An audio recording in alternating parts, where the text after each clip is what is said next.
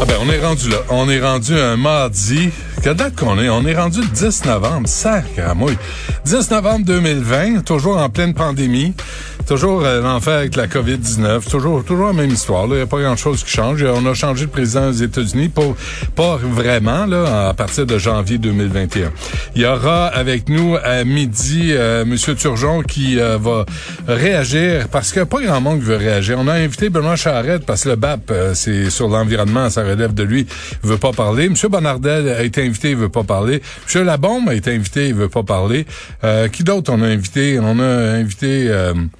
Euh, on a invité plein de monde, puis à Québec, que tu veux, ils veulent pas parler. Fait que là, mais on a Monsieur euh, Turgeon qui, lui, s'intéresse au transport euh, en commun. Euh, on n'a pas rempli un trou là. C'est, euh, il est directeur général du Conseil régional sur l'environnement, région de la capitale nationale. Donc, on va comprendre la façon de faire du, du BAP, du Bureau d'audience publique sur l'environnement.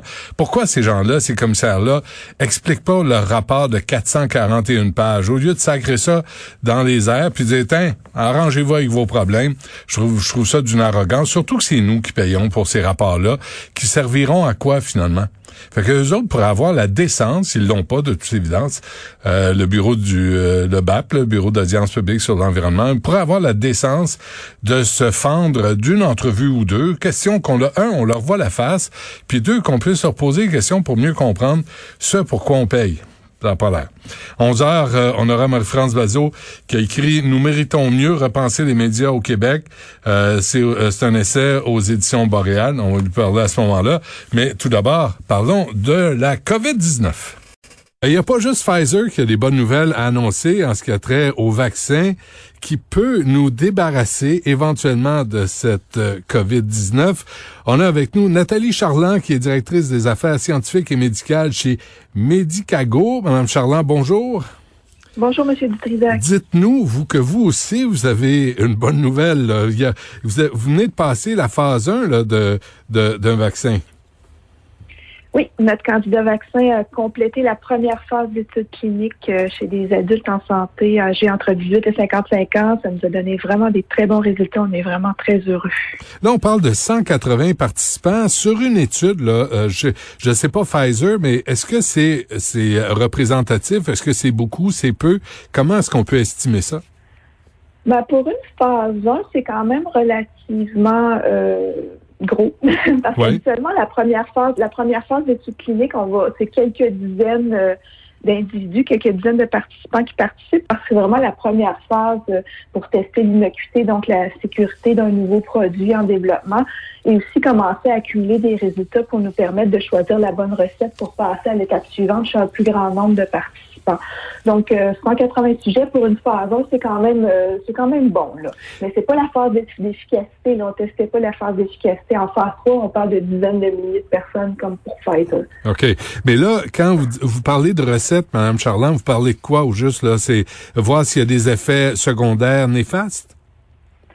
Ben, c'est parce que Lorsqu'on on débute un, le développement d'un nouveau euh, vaccin, on peut avoir différentes formulations, donc euh, différentes doses, différentes quantités euh, d'antigènes, donc de morceaux de virus qu'on va mettre dans le dans la dans, la seringue, à savoir est-ce que c'est une dose de, de 3 microgrammes, de 10 microgrammes, de 100 microgrammes qui va apporter une bonne réponse immunitaire. Est-ce qu'on doit ajouter des adjuvants pour augmenter et la réponse immunitaire et la durée de la protection? Donc, on a vraiment différentes recettes qu'on teste et évidemment, on teste laquelle de ces formulations a le meilleur euh, ratio bénéfice euh, effet secondaire parce qu'on se cachera pas, on, injecte un vaccin, c'est sûr qu'on va avoir des petites réactions et c'est normal, le système mm. immunitaire va réagir pour nous protéger.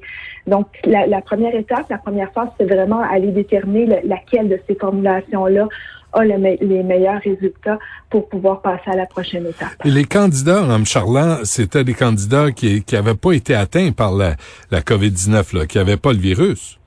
Non, non, c'est dans le fond, c'est le but d'un vaccin, c'est de protéger avant que la, la, maladie se développe. Donc, on parle pas de traitement ici, c'est vraiment euh, la protection en amont, donc avant de rencontrer le virus. Donc, tous les candidats avaient été, été testés euh, au départ pour hmm. s'assurer qu'ils n'avaient pas, euh, pas contacté la maladie. OK, juste euh, pour rassurer les gens, là, parce qu'il y a toujours le, le, le, discours anti-vaccin, vous le savez, Mme Charland. quand vous parlez d'un adjuvant, là, comment, comment ça fonctionne? Comment ça, ça peut aider le vaccin à, mieux, euh, à mieux performer? En fait, ça a plusieurs avantages. Euh, entre autres, nous, ce qu'on a vu avec euh, nos formulations avec adjuvant, c'est qu'on peut réduire justement la dose vaccinale. Donc, si on met dix fois moins d'antigènes dans notre formulation à cause de l'adjuvant, grâce à l'adjuvant, je devrais dire, ça nous permet de vacciner dix fois plus de personnes et de produire dix fois plus de doses. Euh, un autre avantage d'un adjuvant, ça peut être la vitesse à laquelle la réponse immunitaire se développe. Donc, avoir une meilleure réponse, une réponse plus élevée. Et ce qui n'est pas négligeable aussi, c'est la durée de la protection. Donc, c'est sûr que là, on commence à avoir des résultats encourageants avec d'autres technologies, mais c'est à très court terme. Nous, on va avoir une protection à long terme. Là, quand vous euh, publiez ce, par communiqué de presse euh, chez vous, chez Medicago, Mme Charland, 100 des participants ont développé une réponse immunitaire encourageante. Euh, encourageante, ça veut dire quoi dans ce cas-là? Ben, c'est que c'est sûr que nous, on a certains barèmes pour savoir quels différents niveaux d'anticorps. Donc, on a des quantités d'anticorps qui circulent dans le sang et nos formulations nous ont permis de, de un, d'en générer contre le coronavirus des anticorps aussi qui neutralisent le virus. Donc, euh, si jamais euh, le virus euh, infecte une personne, ben, les anticorps vont être capables de s'attacher au virus et l'empêcher d'infecter, de nous infecter. Donc, c'est ce qu'on a démontré, ce qui est très, très encourageant.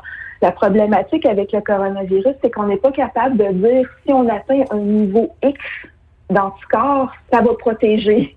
Il y a certains vaccins qu'on hmm. est capable de le faire parce qu'avec les années, on a, on a été capable de déduire c'est ce qu'on appelle un corollaire de protection. Donc, on n'a pas besoin d'aller en phase d'efficacité pour dire, ah, ben, quand j'ai un, tel niveau d'anticorps, je suis capable de protéger. On ne le sait pas avec le coronavirus. Donc, oui, on a des très bons résultats. On voit une augmentation significative de la réponse immunitaire, autant au niveau anticorps que cellules immunitaires qui pourraient détruire les, cellules infectées.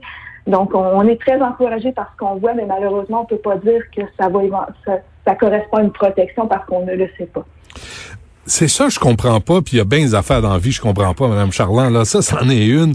C'est que là, vous injectez une espèce, un vaccin pour euh, pour euh, un virus que les gens n'ont pas en eux. Alors, comment pouvez-vous vérifier la réaction, l'efficacité de ce vaccin-là? Ben, il y a différents, différentes méthodes qu'on peut utiliser. Il y a des méthodes en laboratoire où est-ce qu'on a développé euh, ce qu'on appelle des cultures cellulaires. Donc, on cultive des cellules, des cellules animales en laboratoire, des cellules qu'on sait que le virus est capable d'infecter. Donc, si on mélange ces cellules-là avec le virus, le virus va infecter les cellules et se multiplier.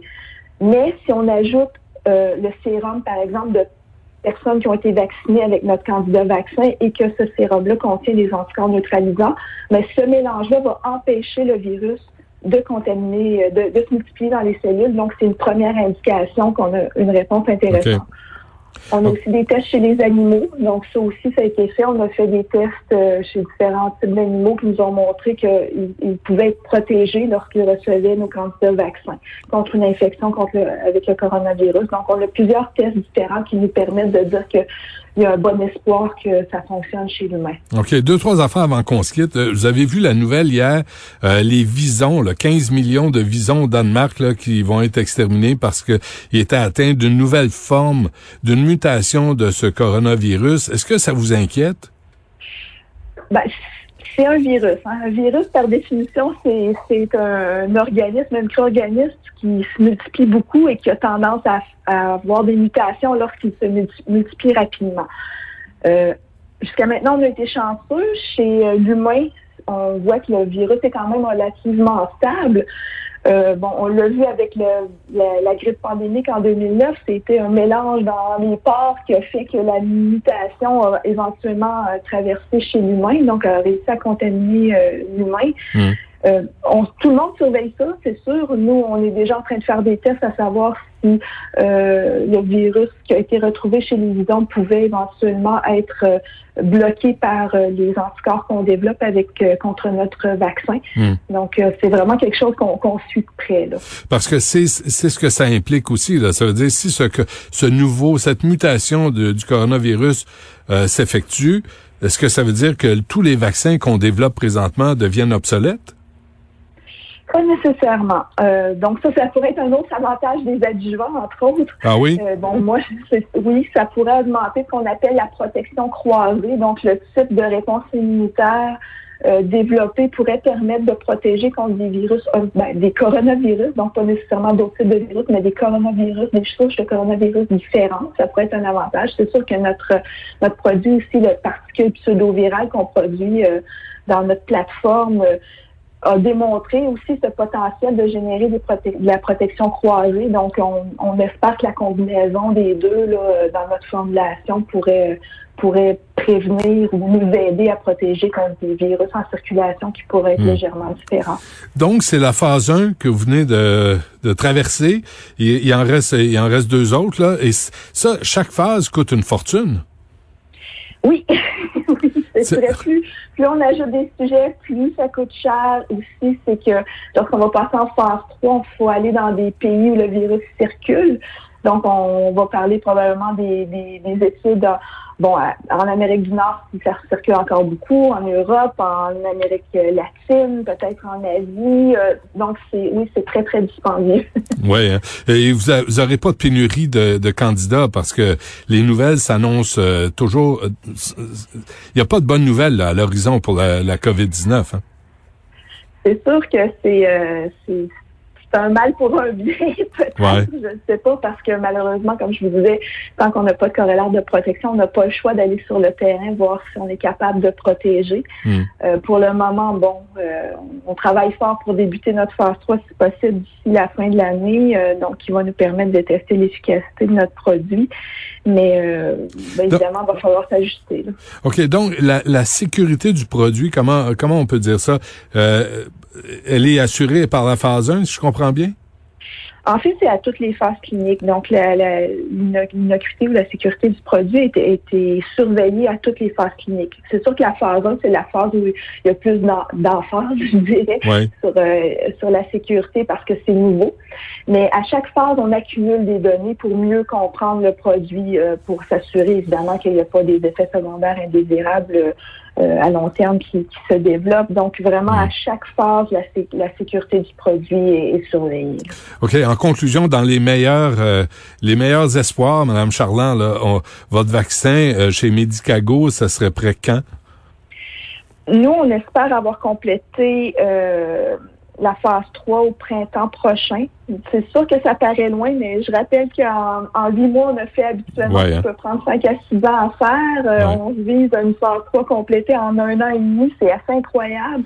Là, on parle qu'il faut, euh, faut euh, recruter 30 000 personnes probablement pour cet essai clinique-là. Donc, c'est du temps beaucoup l'analyse des résultats. Donc, on vise le printemps 2021. Ensuite, évidemment, si les résultats démontrent que notre euh, candidat vaccin est d'une protection significative, le dossier va être soumis aux autorités réglementaires et c'est Santé Canada, ultimement, qui va donner l'autorisation euh, de, distribuer notre produit. Donc, quelque part à, à l'été 2021 ce serait notre but, mais c'est vraiment euh, Santé Canada qui nous donnera le feu vert. OK, dernière question quiz, Mme Charland, là, parce que vous l'avez évoqué. Euh, vous avez réussi en huit mois ce que ça prend en cinq euh, ou même dix ans pour développer un vaccin. rapidement, là, comment vous avez réussi à écourter le processus? Bon, c'est sûr que nous, euh, ça fait quand même 20 ans qu'on développe notre technologie. On a développé notre plateforme de production. C'est une plateforme qui nous permet, permet d'aller très, très rapidement. Donc, euh, en 20 jours, on a réussi à identifier un premier candidat vaccin au mois de mars. Donc, on a pu déjà commencer des tests euh, précliniques. On a quand même fait beaucoup, beaucoup d'études cliniques les deux dernières années. Donc, on a, on a l'expertise derrière tout ça. C'est hmm. sûr qu'on travaille en étroite collaboration avec les autorités réglementaires pour accélérer le processus, mais c'est plutôt du côté administratif où on essaie de réduire les délais, donc de faire des choses en parallèle au lieu de faire des choses en séquentiel. Donc, euh, tout ça en, s'assurant de, la sécurité euh, des que c'est notre priorité numéro un. Et tout ça va nous bénéficier dans, dans un avenir euh, prochain. S'il y a d'autres virus, d'autres coronavirus, tout, tout ce travail-là, ben, on pourra en bénéficier. Effectivement, effectivement. Donc, il faut, faut pas arrêter. Ouais. c'est peut-être l'erreur qui avait été faite en 2003-2004 lorsque le SRAS est, a, disparu. Euh, l'intérêt hein. à développer un vaccin a diminué. Donc, il faut pas faire cette erreur-là cette fois-ci. Très bien. Nathalie Charland, merci beaucoup d'avoir pris le temps de nous expliquer ça. bonne chance parce que euh, je sais que vous travaillez pour votre compagnie, là, la biopharmaceutique Medicago, mais en même temps, vous travaillez aussi pour le bien-être de tout le monde. Euh, souhaitons que ce vaccin apparaisse en bonne et due forme euh, quelque part en juin 2021. On va le souhaiter. Madame Charland, merci.